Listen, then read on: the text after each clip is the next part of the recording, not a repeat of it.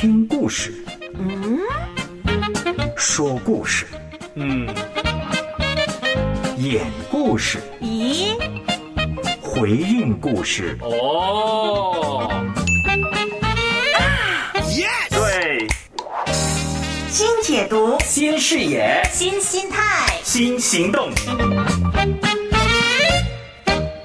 故事。新天空。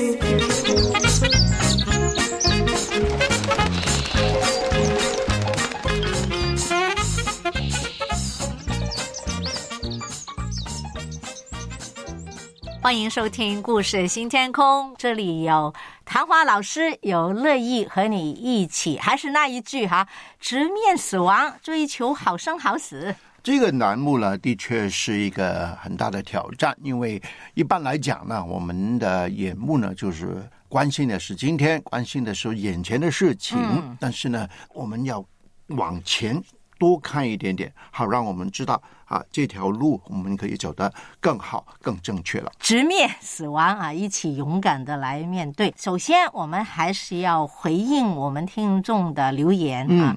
那么二月一号就谈到道歉和道量。那么空中家人就有呃以下的回应，首先是依萍姊妹，我跟爸爸道歉嘛，那他就联想到他爸，他爸呢就是要高血压，所以他和弟弟联合啊都要呃控制爸爸的饮食。但是有一天，他一气之下把小虾皮啊就扔过去呃，在吃饭的时候吧，啊，应该是他爸想吃，他哦就不许他吃，因为咸嘛。哦，然后结果那个小虾皮就掉在地上。那么当时他老爸呢过去拾起来，哦，然后就继续的吃饭啊。他现在回想这过程呢，他自己也觉得很亏欠，他就很想跟爸爸说声对不起。他说他几个月之后要回家，到时就会跟爸来道歉。我觉得他应该现在就做，当面的道歉是对的，但是最少在这个过程里面，呃，我鼓励你了哈，真的也是可以跟爸爸有一点沟通。呃，你有这个诚意道歉是非常好的，但是如果能够及时的道歉，双方的情绪都会比较好一点点。听唐老师的建议哈，可以考虑考虑。还有劝慰子呢，他就说自己是可以道歉的人，而且他说有机会马上道歉是幸福的事。对对，哇，他还觉得呢，能道歉的才是强者。我真的非常同意。同意的也有黄姊妹，他呢觉得自己是道歉大王，在家里总是只有他自己在道歉。还有是二月八号就谈到道别和接受遗憾。那么依萍呢，她说听我讲我跟妈妈道别的那个情况，她很感动。还有展翅上堂也是啊、表示感动。那乐意就。为你的感动而感动啊！也谢谢你们的支持。还有海华，他就说了有两个特别的遗憾，但是现在呢都已经是放下了，那真的为他感恩哈。我觉得如果能改变的东西，我们现在就要改变，以免产生遗憾。但是如果有些东西是没法改变，成为遗憾的，我们就去接纳遗憾吧。嗯，那现在呢，回到我们的六字诀了，也请谭花老师谈谈我们的六字诀好吗？这个六字诀就是任、品、书、画、哲跟正。谢谢谭华老师哈，我们已经谈过任品书画方面规划方面划了嗯对，上周谈过对人生的规划，本周我们就谈谈怎么为死亡做准备。请你听听下面短剧的主角，他们做的事是否为死亡做好的准备呢？那日子，那日子，总有一天要来的。承认，承认，品尝，品尝梳理，规划，选择，直面死亡，好生好死。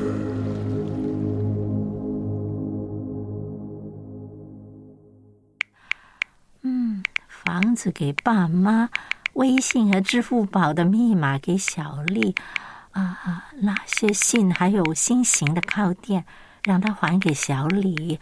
啊，然后替我登录微博向网友道别，啊，然后，哎，进来啊！哎，姐，我来了，干嘛这么早约我过来？又不说啥事儿啊？嘿嘿，我的好表妹呀、你不是喜欢惊喜吗？今天就让你陪我去做一件伟大的事情。这事情啊，我只信任你，我只想你陪我去办。姐，快告诉我是啥事儿吧？你就喜欢故弄玄虚。好好好，哎，你来看看我在手机写什么。好，我看看。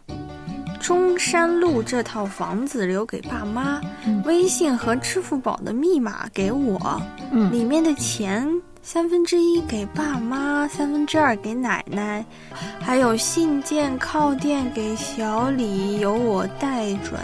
哎，你这是干什么，姐？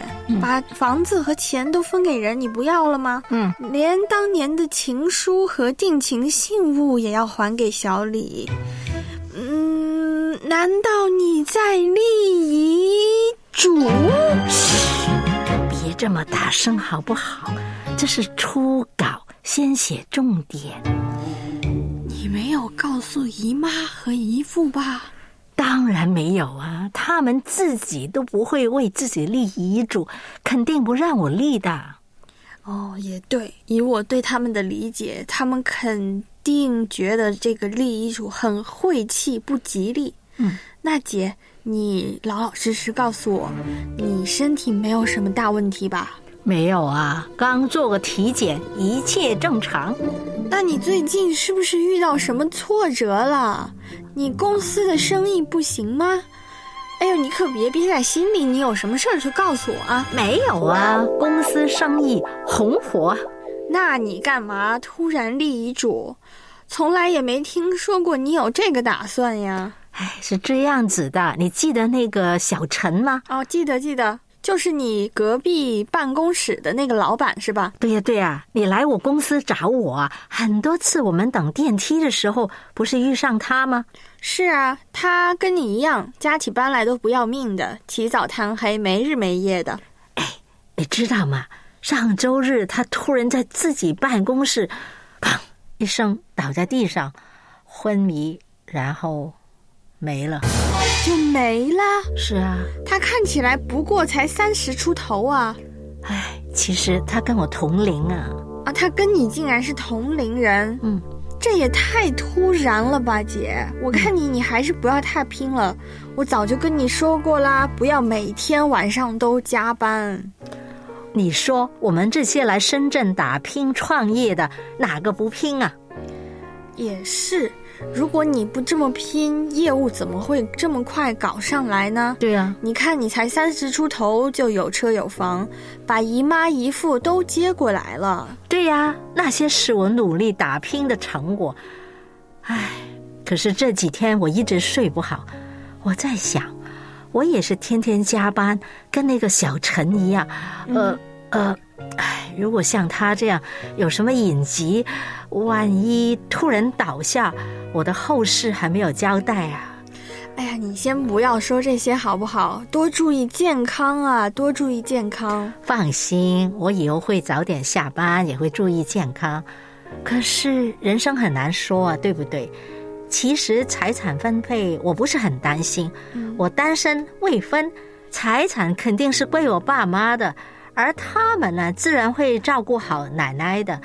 我担心的倒是那些，呃，不那么值钱，却对我意义重大的东西。我不立遗嘱，哎，我的爸妈就不懂替我安排好的。哎，所以情书和定情信物就让我交给小李吧。是啊，哎，你看，你看啊，你看我的手机啊，这里还写着老家那些旧书啊，你知道我特别喜欢的，我就让你给我保存，就拜托你了。姐，谢谢你这么相信我，你放心，我一定会替你办妥的。啊，不对不对不对，你一定会长命百岁的。别这样，现实一点好不好？人生难料啊。好，同意。咱们年轻人可是要理智面对死亡的。对，我最近听到啊，我一个同班同学，他是单亲家庭长大的，他也刚刚立了遗嘱。啊，那不是像你才二十多岁吗？同班同学。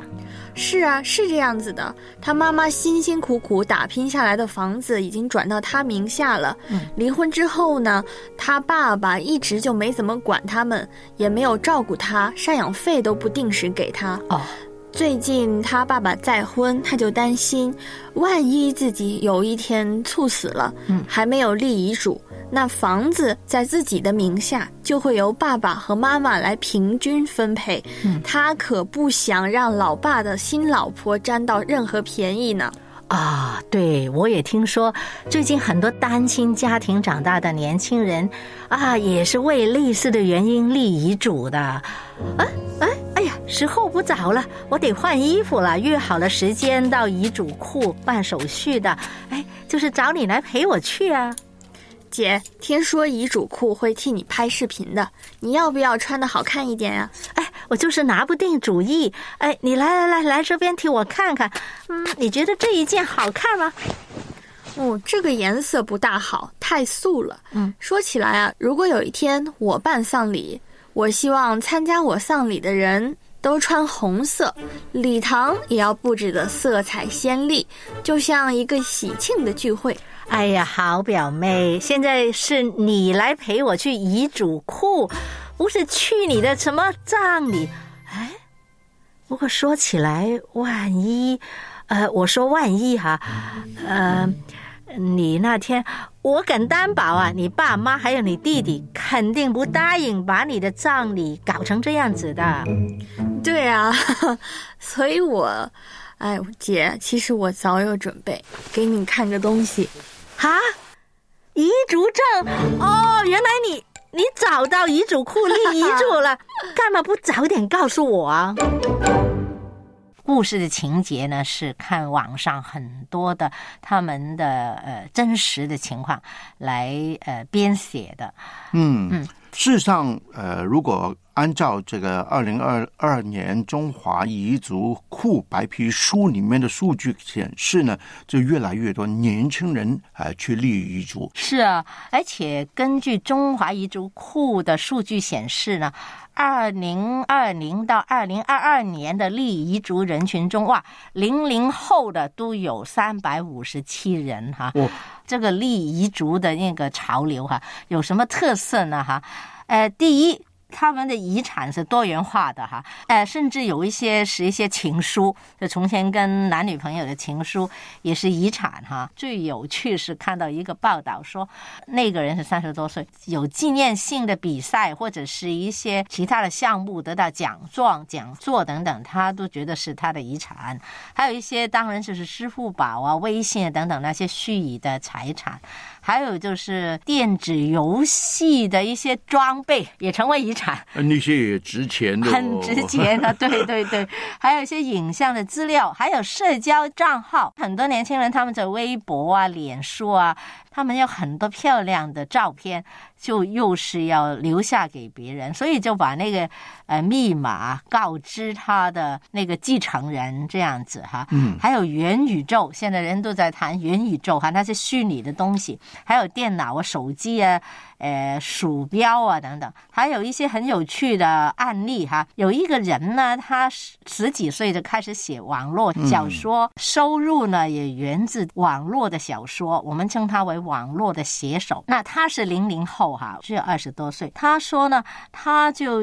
要把那个网络小说的著作权都交给父母一部分、朋友一部分，嗯。还有呢，二零二三年初，一个拥有百万粉丝的九十后的博主哈、又是要立遗嘱，他就计划将自己离世之后百万粉丝的账号留给好朋友去呃营运呢、里面还有三百万的虚拟财产，就要让父母继承。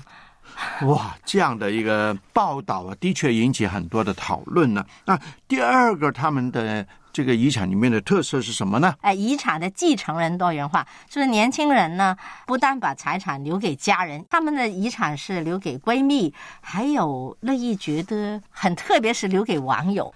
也可以反映出一个情况，就是，呃，这个世界的那种的抽离感呢，大概身边的人反而没有很密切的关系虚拟的网上面，他反而是觉得可以信任。值得我们深思，因为这个年轻人他说，其实跟这个网友只是见过一面，但是就觉得跟他最交心，哎呀，也是很感慨啊，起码值得对对对反思。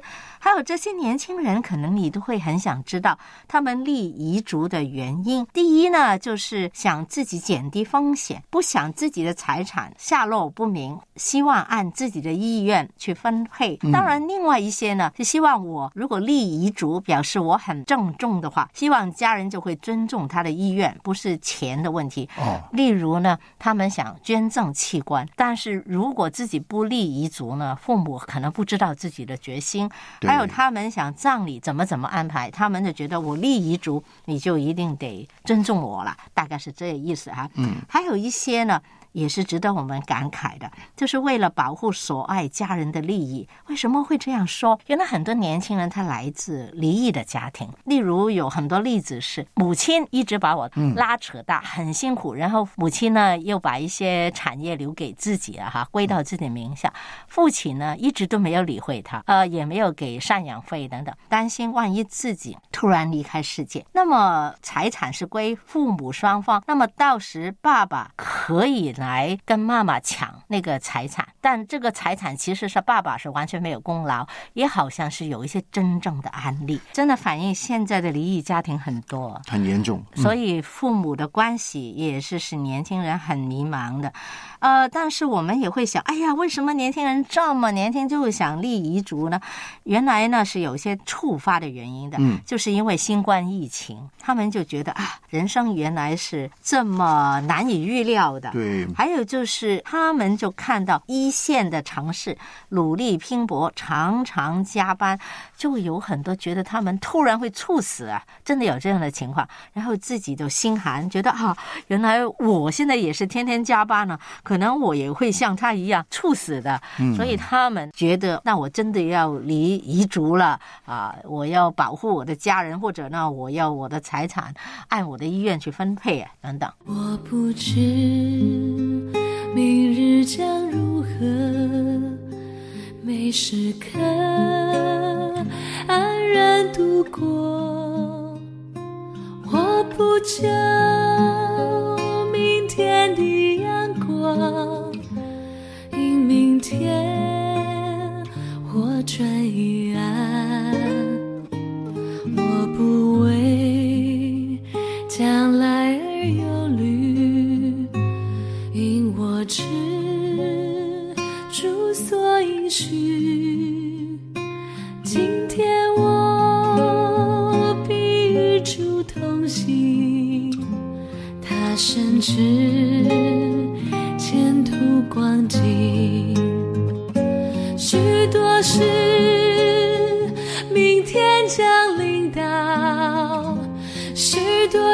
多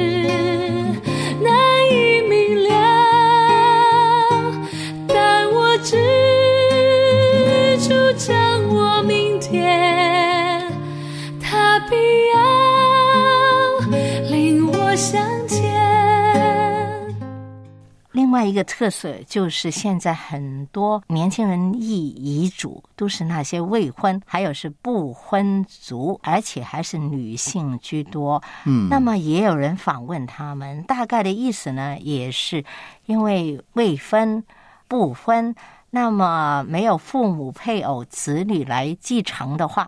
财产就不知道分配到哪里去，所以也是需要预先去安排，大概就是这个原因。我想这样的一些的报道呢，就反映出一个社会上面，呃，好像那种的疏离的感觉是越来越严重，以至于呃，很多人就感受到我的权益好像是没有我所信任的人去处理，所以我一定要在盛世后就要把这个意愿表达清楚。也可能是，呃，不过对于未婚不分的人、单身人，像我这样，也的确是，如果不写清楚，这万一遗留什么东西，真的是不知给谁的。我想这个是我有呃一点的个人的经验，就是我年轻的妹妹，她就在一个交通意外去世了以后，她就有一些的呃属于她的东西吧，嗯，就是要处理，就结果就变成了非常的复杂。比较最近的一个亲人就是我母亲，嗯，但是母亲也我们因为她年纪太大了，就没有把这个消息告诉她，所以我们就要经过一个比较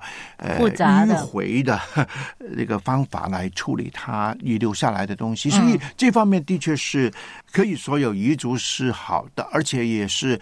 社会上面也是会鼓励，呃，无论你是哪一个年龄层，如果你有这样的一个表达自己的意愿呢，你能够做这样的事情呢，就很好啊，减少很多的问题。对，为生人留个方便啊，这其中也考虑。还有就想看看立遗嘱的意义哈，就从一个三十岁的小李哈，我们可以看到他怎么说。他说从十几岁开始，他每年生日都会更新遗嘱。哦，啊，对他来说，原来是一种仪式感。这个遗嘱不真是一个遗嘱，我觉得。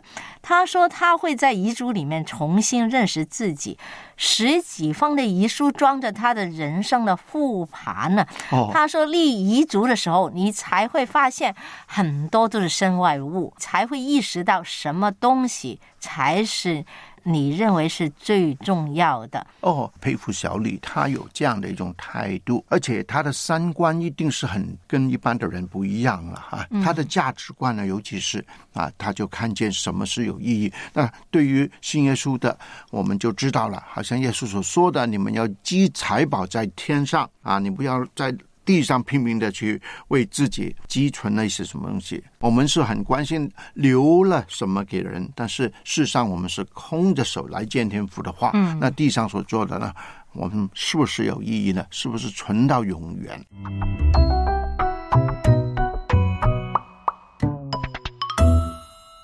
现在年轻人好像比较理智，因为从前人都不敢谈死了嘛，不想离遗嘱。其实其中的原因就是不敢面对自己会死。我们呃有一个代名词叫平安纸，啊，对对就是说对呃根本就不敢啊，对对。，看到现在年轻人是比较面对现实啊，我觉得也比较落地。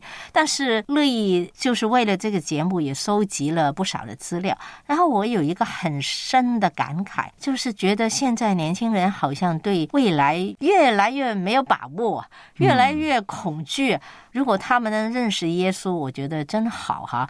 还有他们对工作太拼命，这些也是到一个不爱惜身体的地步。可能这么拼命，可能就是为了钱，对吧？还有很多他们需要和家人关系的梳理，也不敢把钱留给父亲，也明白的不是怪责他们，因为他们的父亲真的没有尽责嘛。想到这些，现在年轻人面对很多的问题啊，我觉得我觉得乐意老师你给我们安排了这个栏目非常重要，而且是非常好的动机，就是帮助我们能够呃看得比较远。以至于我们懂得怎么样现在怎么样生活，那让我们知道什么是生命里面呃重要的东西。所以这个呢栏目就提醒我们，如果我们能够坦然的去面对未来，没有那种你刚才说的那种恐惧、惧怕的话，就是比较能够坦然的生活，而且积极的生活，做一些事情是能够对天国有意义的。启示录十九章第九节下半节：凡被请赴羔羊之婚宴的，有福了。凡夫羔羊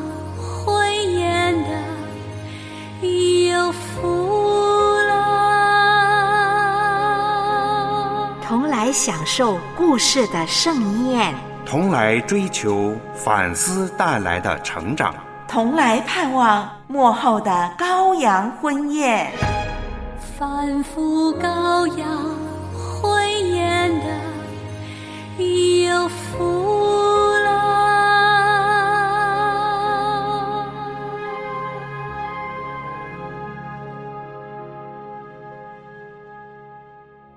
那唐华老师，接着我们就谈一个很贴身的问题。嗯，你有没有立遗嘱？年轻的时候已经有这样的一个态度，就是生命呢交在神手中，所以我没有为自己积存了什么。我太太有立遗嘱，嗯，我反而没有。我就听一个律师所说的，他说一个比较简单的方法就是有一个委托书哈，这个委托托书。啊，就是把你有些的事情，你去委托你信任的人，或者是一个或者几个啊，然后让他们来处理，嗯。你如果不在的时候的一些的事情，嗯。这样的说法，我也觉得有意义，因为未来的年入累积呢还是减少呢？嗯啊，如果减少的话，我现在啊说谁谁谁来承继我的东西，可能那个时候没有了，对不对？而且可以在生前就把东西分给人，自己就尽量呃少那个积攒东西，这个也是非常好的概念。但是无论怎么样，你总会留下一些东西，那些呢就交给委托人写委托书。对，啊但是这个委托书比较简单的，在法律上面来讲，哦它还是有法律的效用的。我就不知道内地的情况哈，就不敢说。在香港呢就有这样。乐意也谈谈自己吧，我没有立遗嘱的哈，嗯原因呢是因为我很懒的，真的很懒，很懒你还没，有踏出第一步而已了啊！很懒惰，很怕麻烦。刚才看了一些资料，我就给一句话很深的触动哈。他说：“你立遗嘱呢，就是对你这辈子所拥有的东西一次完整的梳理。”我觉得这句很好。所以如果去立，你就会马上想到哪些重要，哪些不重要，而且呢，就会。连带让你想，哎，这世上有些东西你可以分给人的，现在自己还活着的时候就分给人吧，这样带来一个反思是非常好。不过还是一句，整天忙着工作，我就是懒惰，这个不是懒惰的问题。坦白说，你拥有很多东西，所以你就要费很多时间、精神来处理的话，你就很烦恼。没有，我真的不是拥有很多东西，但是我经过这么一次的资料搜集呢，我也觉得是应该立遗嘱，主要是不要为我的亲人呢留下很多不必要的麻烦，因为我没有儿女，没有父母，没有配偶。那么谁继承自己东西真的不是很多，但是会引发很多问题，就会留下很多麻烦给别人。听了这么多，不知道听众朋友你有没有任何的回想？我猜你现在可能已经很想发表哈，请你在留言板来啊回应一下，你有没有立遗嘱？你将来会不会立遗嘱？原因是什么呢？啊，欢迎你来跟我们分享。嗯，谭华跟乐意呢，愿意跟你一起直面大限日，哈！我希望我们也借此可以好好的度余生。好好的预备面对死亡。再见。再见。主啊，你看待前面，